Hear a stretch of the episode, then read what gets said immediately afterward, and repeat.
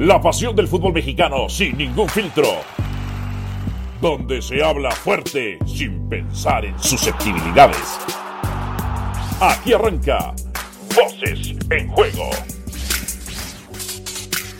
Hola, ¿qué tal? Bienvenidos. Aquí estamos ya para desarrollar el quinto capítulo de Voces en Juego.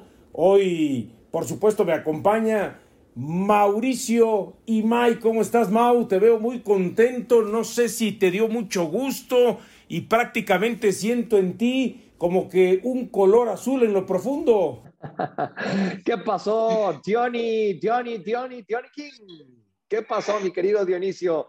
Aquí andamos, mira, no, eh, la, felicidad no va eh, relacionada con, con Azul, aunque déjame decirte que en el fondo, en el fondo el domingo sí quería yo que, ganara Cruz Azul. Esperaron muchos años, me parece que era lo más justo por lo presentado a lo largo de todo el torneo y es un digno campeón y hay que reconocerlo así. Oye, a ver, dime, eh, porque bueno, es normal que todo tenemos, todos tenemos amigos que le van a Cruz Azul y hasta familiares. ¿Tú tienes amigos, tienes familiares que le van a Cruz Azul o, de plano no hay ningún celeste a tu alrededor cercano? Familiares no, amigos sí, Miguel Briseño es uno de ellos. Edwin Victoria es otro y, por él créeme que tenía muchas ganas de que, de que Cruz Azul fuera campeón. Él hoy está encargado del departamento de prensa de la máquina y empezamos prácticamente a la par en este, en este medio, en esta industria. Él como encargado de prensa de América y bueno, pues ha pasado por Atlas, por Morelia, por Mazatlán, me ha tocado vivir todos sus cambios de ciudad, me lo he ido encontrando ahí en el camino y la verdad que por él sí, sí, quería, sí quería que este Cruz Azul eh, fuera campeón. Este, eh, ¿te dio la impresión cuando cae el gol de Valdés que estábamos rumbo a lo que pudiera ser una nueva Cruz Azuleada o de plano ni siquiera te pasó por la mente? No, eh. sabes que al, medio tiempo me, me, habló un cuate y me dijo, oye, güey, se la van a volver a aplicar a Cruz Azul. Le dije, no, te voy a decir por qué. Porque Santos defiende muy, pero muy mal. O sea, de verdad a mí me llamó la atención lo mal que defiende Santos. Digo, si bien es cierto, ya nos venía presentando esto a lo largo de la fase regular, eh, ataca muy bien, pero no es un equipo equilibrado y ya lo había agarrado Cruz Azul en los primeros 45, eh, en los primeros 45 minutos, en dos ocasiones lo agarró. Una de ellas, la salida de Acevedo, ¿te acuerdas? No sé si fue el primer tiempo o los primeros minutos del segundo tiempo. Entonces ya había destellos de que este Cruz Azul le iba a marcar gol a Santos. Y no veía argumentos para que Santos le marcara rápido el segundo. Así que en ningún momento yo vi que, que este Cruz Azul corriera riesgo de otra famosa, y no me gusta el término, de otra famosa Cruz Azulada. Bueno, ya hay que empezarla a erradicar, ya se acabaron cualquier tipo de argumentos, se murieron los fantasmas, se sepultó, por supuesto, eh, lo que es este, esta maldición que arrastraba Cruz Azul en 23 años. Y, sabes qué, a mí me da la impresión que cuando tú me comentas que Santos se defiende mal, porque así lo demostró en el partido de ida contra Puebla, ¿no? Donde le llegó mucho, pero que no le terminó eh, de marcar. Que eso fue lo que a mí me extrañó de Cruz Azul, porque es cierto, Cruz Azul termina ganando, gana bien, pero da la impresión, y no sé si coincidas, que sufrió de más. Sufrió de más porque quizá la postura no era salir tan atrás y entregarle todo el balón a Santos, sino, sabes que estoy en el Azteca, voy a tener más la pelota y en algún momento, aunque tú me ataques, yo también te voy a atacar para que tú estés preocupado y aprovechar esos errores que continuamente pues Santos había mostrado en defensa. Yo te lo dije el viernes en Picante. Este Cruz Azul no va a cambiar, no va a atacar. Y ustedes me decían, va a jugar con Pero estuvo mal, Pero, estuvo pero, ¿por qué, pero ¿por qué estuvo mal, Dionisio? Y esto lo hablé con mi papá en el transcurso del partido. Me decía, no, es que está mal, muy echado atrás, tiene que atacar. Cruz Azul? No, no, mi papá no le va a Cruz Azul, mi papá le va a Toluca. Porque entonces estaba como que muy este, intenso, ¿no? De, de que Cruz Azul estuviera atrás. Sí, sí, sí, no, este, él le va a Toluca, pero me decía, no, es que está muy atrás, lo, que tú me estás diciendo. Yo le decía, a ver, lo que, lo, lo, que les dije también a ustedes el viernes, a Cruz Azul le ha funcionado este estilo juego, a Cruz Azul le ha funcionado esperar atrás al rival, ¿Por qué cambiarlo en el último partido? No tenía por qué cambiar Cruz Azul, como no tenía por qué cambiar contra Toluca dejando a Orbelín y al Cabecita Rodríguez en la banca. Lo manifestamos en su momento, lo expresamos así. Me parece que en, el partido de vuelta, si le había salido en los primeros 90 minutos, además consiguiendo ese gol de ventaja, era el panorama ideal para el juego de Juan Reynoso y para el juego de Cruz Azul. Fíjate que eh, para mí te voy a decir por qué eh, no le termina saliendo Reynoso. Porque el rival te anota. O sea, no, no, no, pero espérame. No le termina saliendo el esperar porque el rival le anota. Y el momento que el rival le anota y mueve la pelota al minuto 38, porque el 36 fue el gol, Cruz Azul toma otra postura. Entonces Cruz Azul dice, ok, adelanto tantito las líneas, empiezo, faltaban 6, 7, 8 minutos para acabar el partido, y entonces, diga, para acabar el primer tiempo, y entonces, ¿qué hace Cruz Azul? Empieza a atacar, empieza a buscar la portería de Santos, sí, obligado porque ya le habían empatado en el global 1 a 1. Y en el segundo tiempo, ¿cuál es el mensaje? Desde el arranque del segundo tiempo, la cosa es que Cruz Azul consiga los 5 minutos del segundo tiempo lo que es el empate. Por eso te digo, la postura de esperar no le sale porque le terminan metiendo el gol. No mantiene la portería en cero como si lo había mantenido en el partido de ida. Y cuando Cruz Azul toma lo que tu papá te reclamaba o lo que tu papá te comentaba y lo que te decíamos en picante el viernes anterior, entonces es cuando Cruz Azul empieza a tener este, llegada, encuentra el gol y, y retoma de nuevo el marcador este, global. Por eso te digo, al final tuvo que cambiar Juan Reynoso a lo que le pedíamos desde el primer minuto. Pero ¿cuánto tiempo cambió? 15, 20 minutos, encontró el gol y volvió a lo mismo. Casi a lo mismo, porque sí siento que ya eh, es, cierto, se mete, defiende, termina metiendo al Chagui y termina metiendo al Drete, pero ya mm, por lo menos eh, le manda el mensaje, te voy a atacar, no te confíes, no voy a estar metido en lo que resta del partido, los 30 minutos, no voy a estar metido completamente atrás esperándote, ¿no? Pero para mí eso estaba en, en, los distintos escenarios que siempre se plantea un técnico, estaba en uno de ellos eh, por parte de Juan Reynoso. Si me hacen gol, bueno, pues sí, tendré que cambiar, pero si logro el gol como lo hizo, volverá lo mismo, volverá lo que me ha funcionado. Y, platicándolo con muchos cuates ya después de que termine el partido, yo les decía, el día que la selección mexicana entienda jugar así o intente jugar así el cuarto partido o el tercero, trasladándonos a lo que fue Rusia, si así hubiera jugado contra Suecia, hubiera avanzado en primero. Si así algún día se atreve a jugar el cuarto partido, creo que va a estar más cerca de avanzar al quinto. Hombre, si lo hacen los mejores equipos del mundo, ¿por qué no lo podía hacer Cruz Azul? ¿Por qué no lo puede hacer la selección mexicana en un mundial? No, de que se puede hacer, se puede hacer. La cosa es que juegas al filo del abismo, ¿no? Al, juegas a que prácticamente un error, aunque el equipo contrario no tenga el merecimiento para marcar el gol, un error te pueda este, jugar en contra. Ahora, eh, eh, mucho se ha hablado del tema del arbitraje. Creo que tú y yo estamos este, encolumnados eh, en la misma situación. Pensamos que no era, no se tendría que haber marcado fuera de lugar, o tú piensas lo contrario. No, a ver.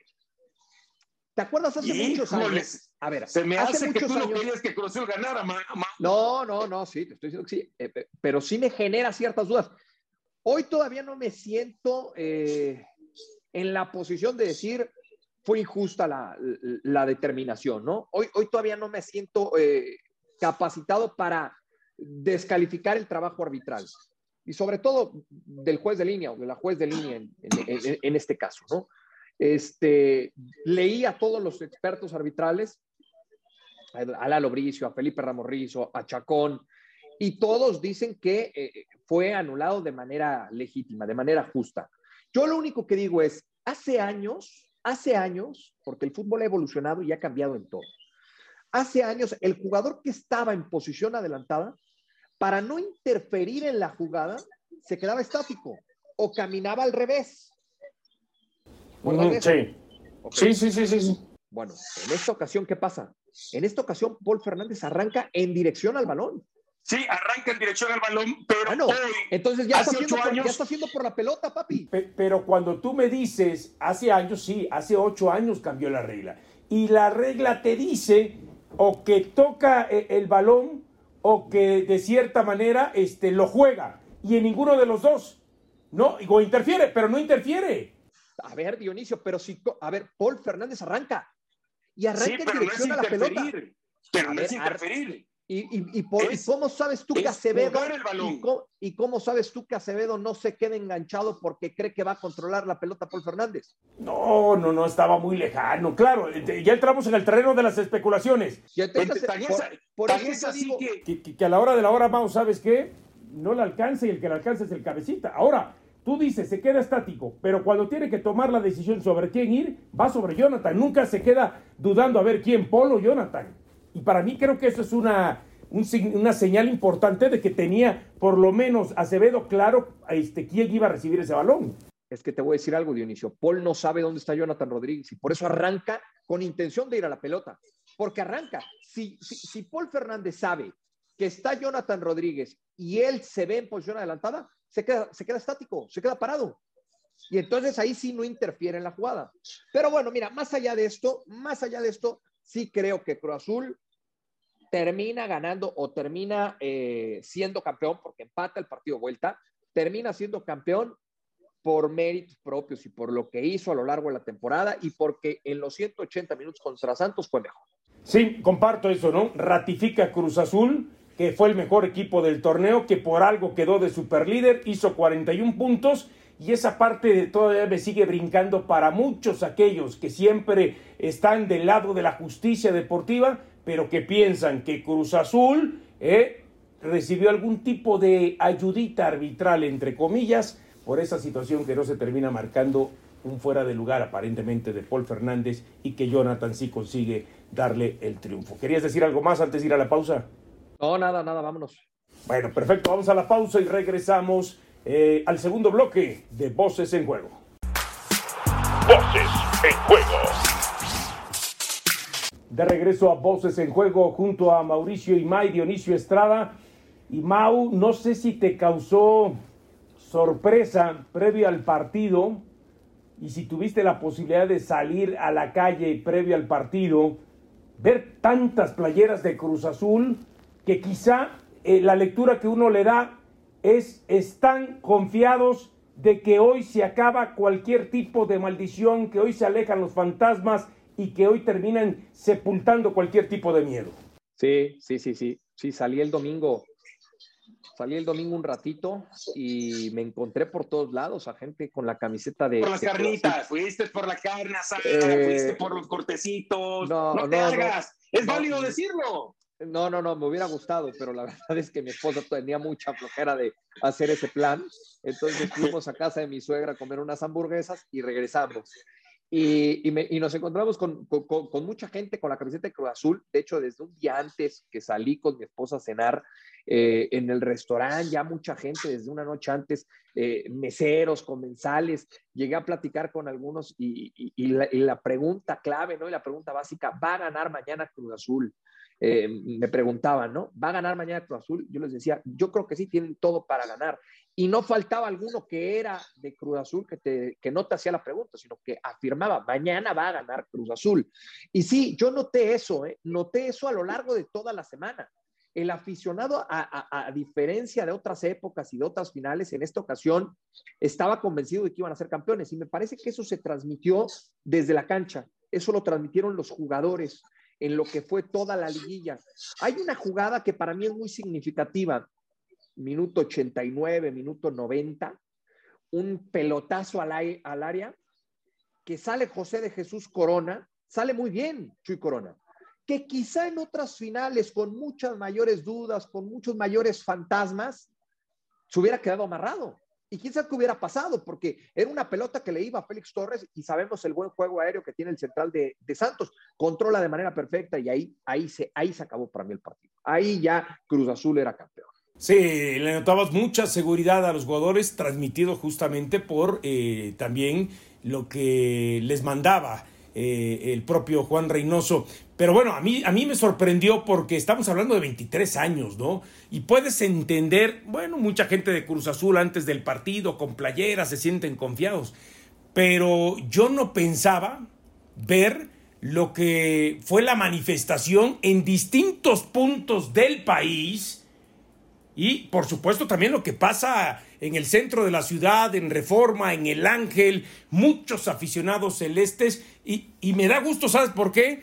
Porque 23 años de no celebrar Y por supuesto que estaban escondidos después de tantos golpes, tantos fracasos, tantos eh, sinsabores, eh, que no le había podido dar Cruz Azul un título en ese tiempo. Entonces, sí me sorprendió que pese a esos 23 años, yo sí siento que se Cruz Azul sigue eh, generando este aficionados, ¿eh? Sigue sumando aficionados.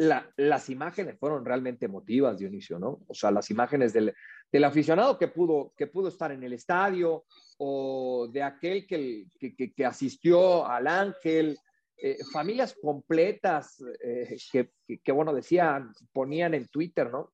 Seguramente lo viste en distintas redes sociales, el papá poniendo, mi hijo tiene 18 y el mayor tiene 20, los dos Cruz Azulinos por mí, y ninguno de los dos había tenido la oportunidad de ver campeón al equipo y los tres abrazándose y los tres llorando, ¿no? La mayoría de las imágenes en la televisión eh, era de gente llorando en la tribuna que no daba crédito de lo que estaban viendo y de lo que estaba sucediendo en ese momento en el terreno de juego del Estadio Azteca.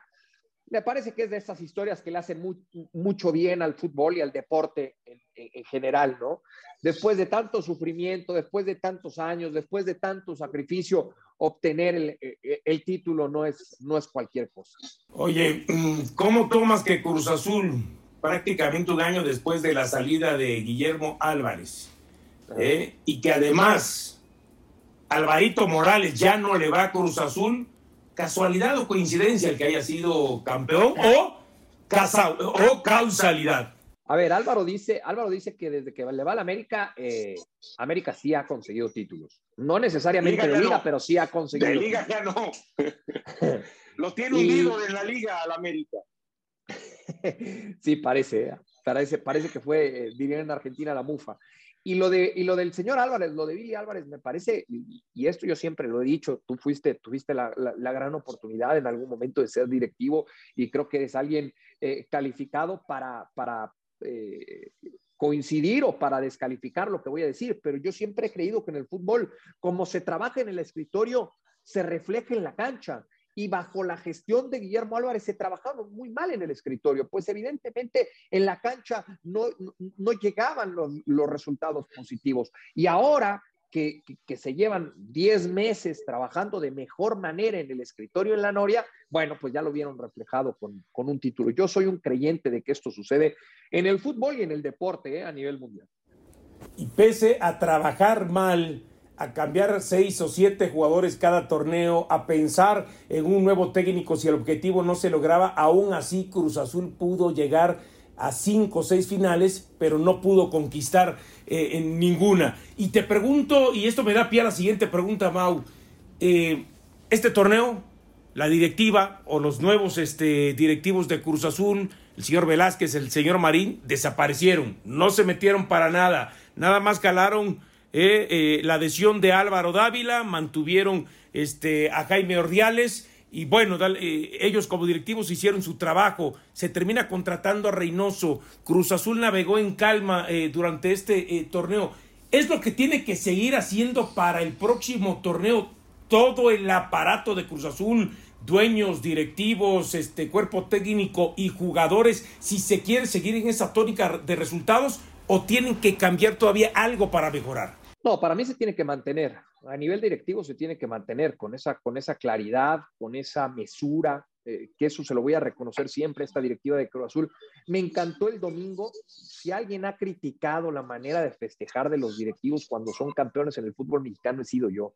Eh, a, mí no me gusta, yo por lo menos no comparto y hay gente que me dice, pero sufrieron igual o más que los jugadores y que el cuerpo técnico a lo largo de la temporada. Puede ser, pero la postura y la posición del directivo no es para que esté eh, gritando y, brincando y mordiendo la medalla y alzando la copa en la cancha. Eso es para los jugadores y para el cuerpo técnico. Me encantó esa postura por parte del señor Velázquez, del señor Marín, del señor Dávila y del señor Ordiales. Que si bien es cierto, Álvaro Dávila y Jaime Ordiales estuvieron en, la ceremonia porque tienen que ser parte de este famoso protocolo que a mí no me gusta por parte de la liga, se le debe entregar medalla a, los jugadores, quizá al staff, al cuerpo técnico y nada más.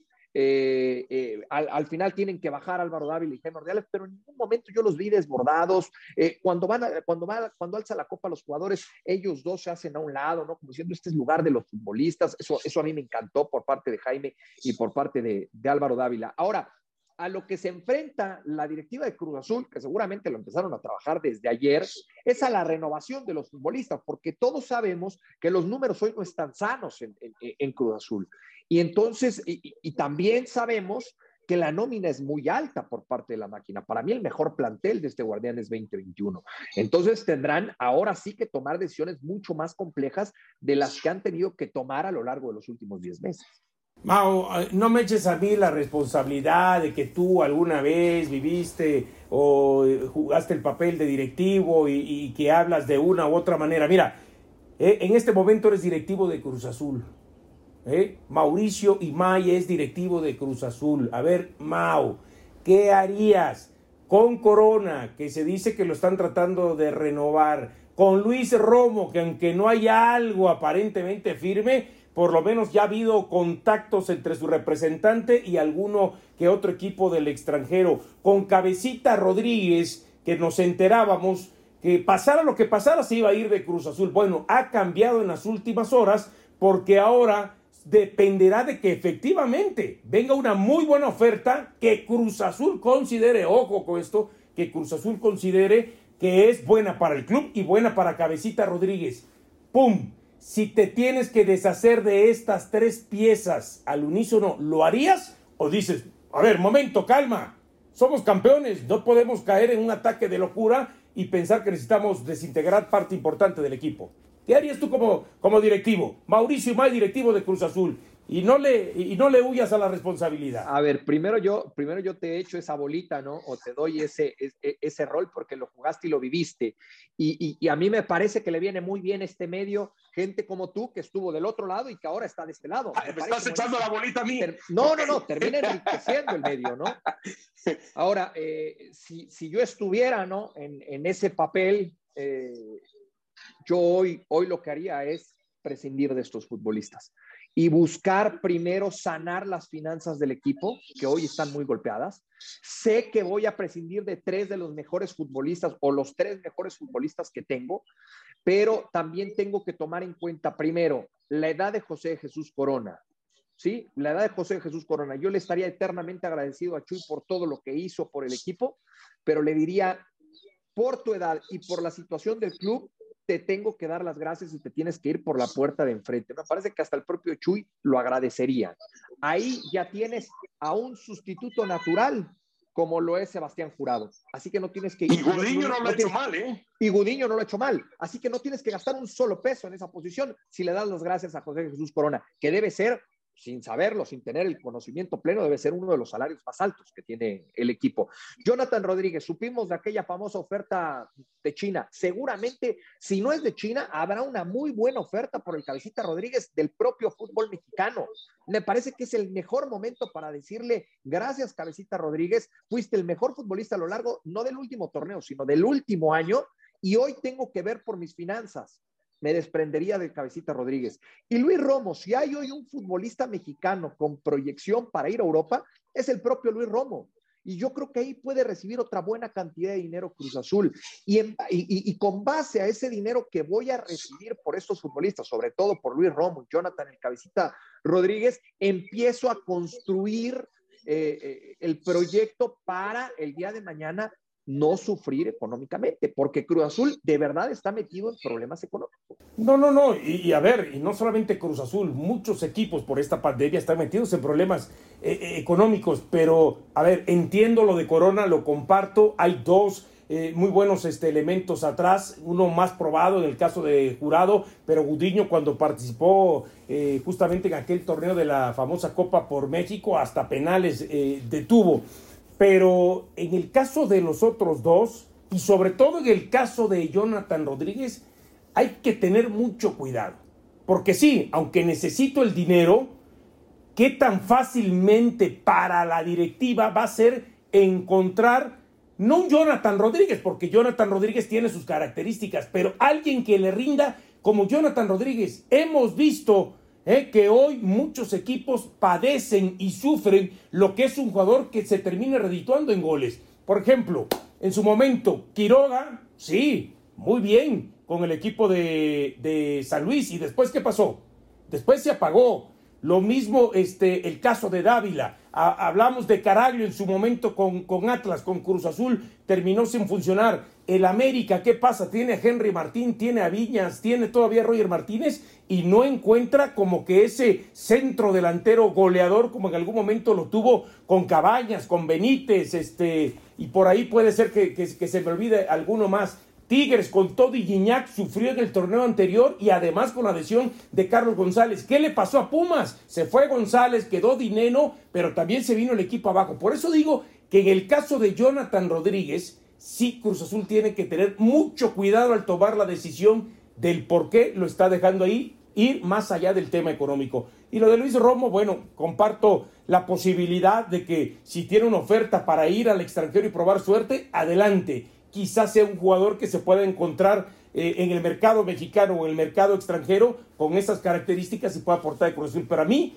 lo de Jonathan Rodríguez sí lo pongo bajo signo de interrogación.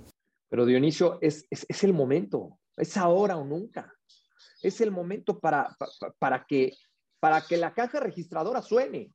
Quizá no sea el momento en el aspecto deportivo, pero nosotros somos tan románticos del deporte, nos olvidamos que al final es un negocio y que al final los dueños requieren también de recuperar la inversión que en algún momento hicieron. Entonces, eh, si es momento de que, de que te llegue una buena cantidad de dinero para sanar esos números que hoy están tan golpeados y tan perjudicados, pues qué mejor, más eh, entendiendo que seguramente va a repercutir en lo deportivo de cara al siguiente torneo. ¿No tienes negras intenciones, Mauricio? Prométeme. No. ¿No, tienes intenciones oscuras, ocultas para querer desarmar a este Cruz Azul y que otros equipos sean los que se potencien? Al contrario, estoy hablando por el bien de Cruz Azul. ¿En el Sí. sí. Sí. No, y, esto, y esto, el de dejar salir jugadores, nos lleva para el remate de, este Voces en Juego de, de este día. Eh, si Cruz Azul dejara ir estas piezas importantes, que han sido importantes, por supuesto, para conseguir el título, ¿qué tanto Cruz Azul deja de ser contendiente y llega con menos fuerza al próximo torneo para refrendar el título? Y bueno, ojo, y sí mandar el mensaje. Pasaron 23 años para volver a ser campeón. Cruz Azul ya no se puede dar el lujo de dejar pasar tanto tiempo para volver a ser campeón. ¿Sabes qué pasa? Que esto muchas veces se vuelve de rachas y, Cruz Azul ganó el título más difícil, ¿no? Y con eso se, se, sacude la presión. Y digo el más difícil por la cantidad de años que llevaba, no tanto por lo que se encontró, por lo que se le presentó en la liguilla. Entonces, por esa cantidad de años que llevaba, se sacude la presión y hoy jugará mucho más liberado cada partido. Y hoy jugará mucho más liberado los clásicos contra América. Y hoy jugará mucho más liberado eh, si tiene la oportunidad de estar en liguilla. Así que me parece se le abre un camino importante al conjunto de la máquina. Por eso yo hablaba de mantener esa buena estructura a nivel eh, directivo, que estoy seguro que tanto Álvaro Dávila como Jaime Ordeales van a tomar eh, la mejor de las decisiones de cara a lo que será el siguiente torneo. Yo sé que no eres brujo, sé que no eres adivino, sé que no eres vidente, pero dime, ¿en qué tiempo vuelves a ver a Cruz Azul campeón? En un lapso menor a dos años. Ok, coincidimos. Vaya, por fin coincidimos en algo hacia el cierre de Voces en Juego. Mau, gracias, muy amable por estar en esta emisión de Voces en Juego. Al contrario, de inicio, gracias a ti, gracias a todos, gracias por la invitación, fuerte abrazo. Bueno, así que nos vemos la próxima semana en el próximo capítulo de Voces en Juego. Mau y Mai Dionisio Estrada en esta ocasión. Hasta la próxima. Aquí termina Voces en Juego. Nos escuchamos de nuevo para repartir más verdades del fútbol mexicano.